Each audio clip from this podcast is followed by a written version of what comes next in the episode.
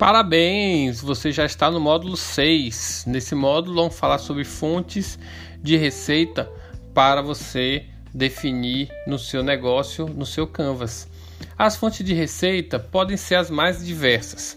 Você vai precisar apenas entender como o seu público está se relacionando com outras empresas similares para que você tenha algumas ideias disso.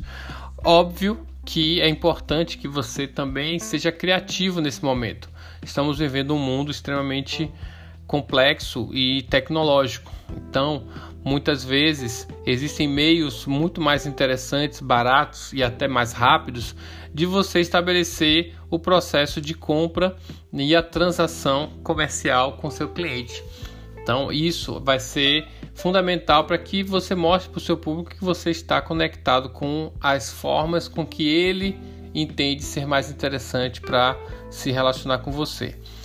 Claro que as fontes de receita podem ser as mais diversas possível. Você pode ter vendas online, vendas pela internet, né, que são as vendas pela internet.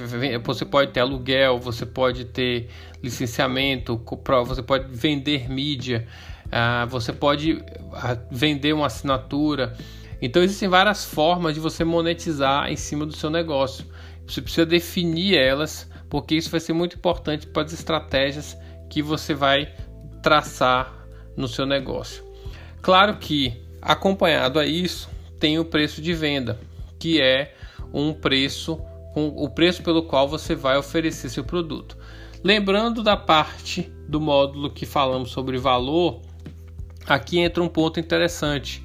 Se você traçar um preço extremamente alto, que faça com que o cliente, ao perceber que o preço é muito, o valor que ele vai ter que desembolsar vale mais do que o valor que ele vai receber, logo ele não vai realizar a compra.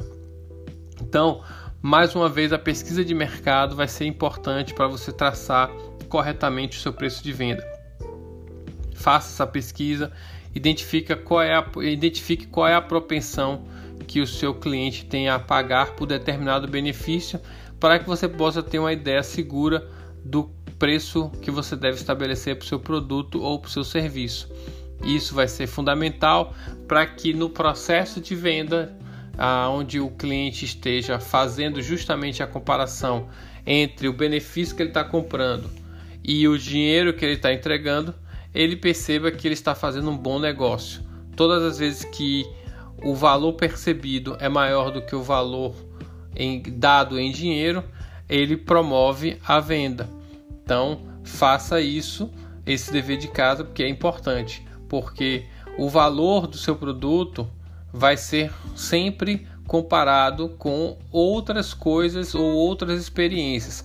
Por mais que seja inovador, o seu produto ou serviço, que ele seja inovador, é, você não vai conseguir promover a venda se o cliente não perceber que realmente ele está levando uma vantagem.